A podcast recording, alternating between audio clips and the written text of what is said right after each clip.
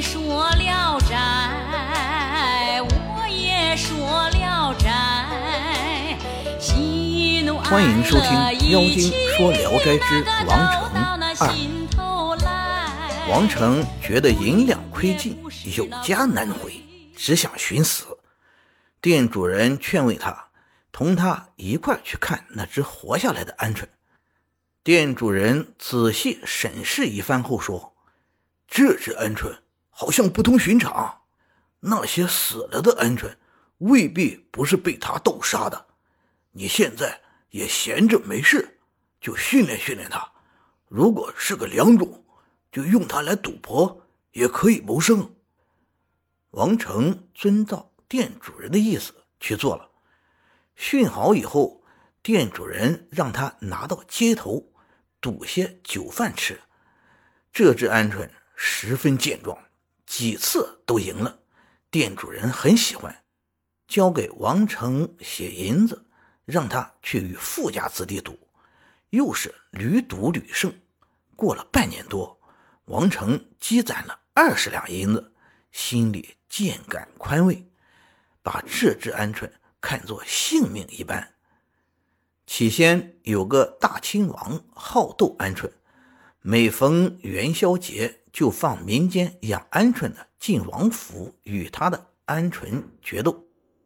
店主人告诉王成说：“现在发财可以说很容易，所不知道的就是你的运气如何了。”于是就把大清王府斗鹌鹑的事告诉他，带他一起前去，嘱咐说：“如果败了，就自认丧气出来；倘若万一斗胜了，大亲王肯定要买下来，你不要答应。如果他强买，你看我的脸色行事，等我点头后再答应他。”王成说：“行。”到了王府，来斗鹌鹑的人已经拥挤在殿阶下。不一会儿，亲王走出御殿，左右随从宣告说：“有愿斗的上来！”立即有一个人手把鹌鹑，快步上前。亲王命令放出王府的鹌鹑，客人也放出自己的。两只鹌鹑刚一搏斗，客方已经败了。亲王大笑。不一会儿，登台败下来的已有好几个人了。店主人说：“可以了。”和王成登上台，亲王端详了一下王成的鹌鹑，说：“眼睛里有怒脉，这是只勇猛善斗的鸟，不可轻敌。”命取一只叫铁嘴的鹌鹑来对阵。经过一番腾跃搏斗，王府的鹌鹑败下阵来。又选出更好的，但换一只败一只。秦王急忙命取宫中的玉纯。片刻功夫，有人把着这只鹌鹑出来，只见它全身雪白，像鹭鸟一样神俊不凡。王成胆怯了，跪下请求罢休，说：“大王的鹌鹑是神物，我怕伤了我的鸟，砸了我的饭碗。”亲王笑着说。放出来吧！如果你的斗死了，我会重重的赔偿你的。王成这才放出鹌鹑，亲王的玉唇直扑过来。这时，王成的那只正像怒鸡一样伏在那里，严阵以待。玉唇猛地一啄，王成的鹌鹑突然飞起，像仙鹤似的攻击他。两只鹌鹑上下飞腾，相持了很久。玉纯渐渐不知了，而王成的却更加气盛勇猛，越斗越急。不一会儿，玉纯雪白的羽毛纷纷被啄落，落翅而逃。周围观看的上千人无不赞叹羡慕王成的鹌鹑。亲王于是把这只鹌鹑要过来，放在手上，亲自把着它，从嘴到爪审视一遍。问王成说：“你的鹌鹑卖吗？”王成回答说：“小人没什么产业，与他相依为命，不愿卖他。”秦王说：“赐你个好价钱，中等人家的财产马上可以到手，你愿意吗？”王成低头思索了许久，说：“本来不愿意卖，大王既然这么喜欢他，如大王真的让我得到一份衣食不愁的产业，我还有什么可求的呢？”亲王便问价格，王成回答说：“一千两银子。”亲王笑着说：“痴男子，这是什么珍宝，能值一千两银子？”王成说：“大王不认为它是宝，臣民我却认为价值连城的宝玉也没它值钱。”亲王说：“为什么？”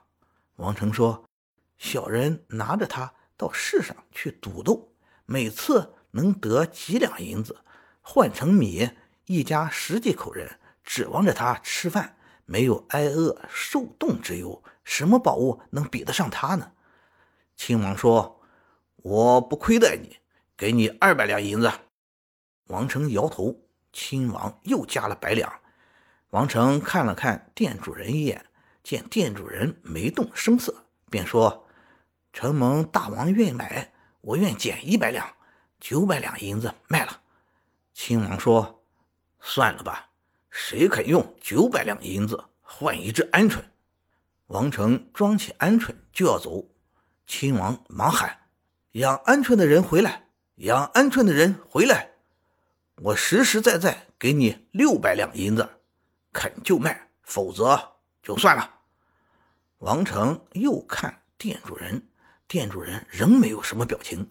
王成心中已非常满足，唯恐失掉。这次机会，说以这个数卖给你，心中实在不情愿，但讨还了半天价，买卖若不成，得罪了王爷，我担当不起，没别的办法，只好按王爷的意思办。王爷很高兴，立刻称出银子交给他。王成装好银子，拜谢赏赐出来。店主人埋怨说：“我怎么说的？”你这样急着自己做主卖了，再还一下价，八百两银子到手了。王成回去后，把银子扔在桌上，请店主人自己拿。店主人不要，王成再三相让，店主人才把他的饭钱清算收下。王成整治好行装，回到家，详细述说了自己的经历。拿出银子让大家共同享乐。老婆婆让他买了三百亩良田，盖房子、置家具，居然又恢复了祖上的世家景象。老婆婆每天很早就起床，让王成督促佣工耕种。王成的妻子督促家人纺织。稍有懒惰，老婆婆就斥责他俩。夫妇两人安守本分。不敢有怨言。过了三年，家里更富了。老婆婆辞别要走，夫妻二人共同挽留她，直到难过的流泪，老婆婆才留了下来。可第二天早晨，夫妻两人去问安时，老婆婆已经杳无踪影了。感谢您的收听，您的支持是我持续创作的最大动力。如果喜欢，请点击关注、订阅。朋友们，我们下期再见。